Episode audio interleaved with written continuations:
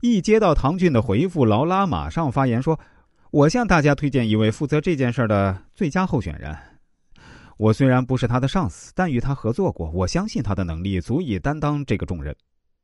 建议公司对他进行一次全面考评。”在经过七轮面试之后，唐骏获得了建立微软中国区技术中心的机会。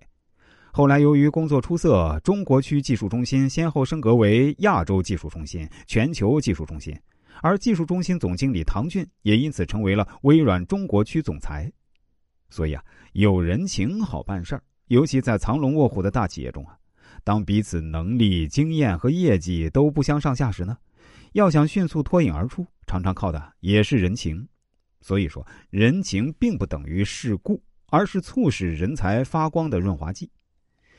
俗话说啊，在家靠父母，出门靠朋友，多个朋友多条路。想要爱人爱己，必须先爱人。每个人都应该时刻存有乐善好施、成人之美的心思，只有这样，才能为自己储存多些人情债。这就如同一个人为防不测，必须养成储蓄的习惯一样。储蓄不分多少。人情不分大小，对于一个穷人来说，他深陷困境，一枚铜板可以帮助他握着这枚铜板忍一下极度的饥饿和困苦，或许还能干番事业，重新闯出自己富有的天下。对于一个执迷不悟的浪子，一次促膝谈心可以帮助他建立起做人的尊严和自信。或许在悬崖前勒马之后，他会奔驰于希望的原野，成为一名勇士。在平时的生活中啊。对一个正直的举动送去一缕可信的眼神，这一眼神中形成的可能就是正义强大的动力；对一种新颖的见解报以赞同的掌声，这掌声无意中可能就是对革新思想的巨大支持；对一个陌生人一次很随意的帮助，可能也会使他突然悟到善良的难得和真情的可贵。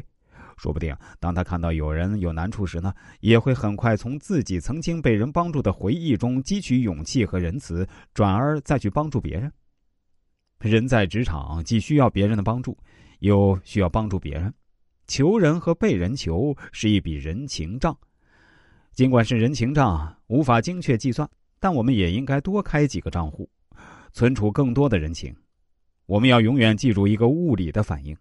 一种行为必然引起相对的反应行为。只要你有心，只要你处处留意给人情，将会获得天大的情谊啊！在储蓄中不断积累，这样在任何时候都能使用自己曾经积累的财富。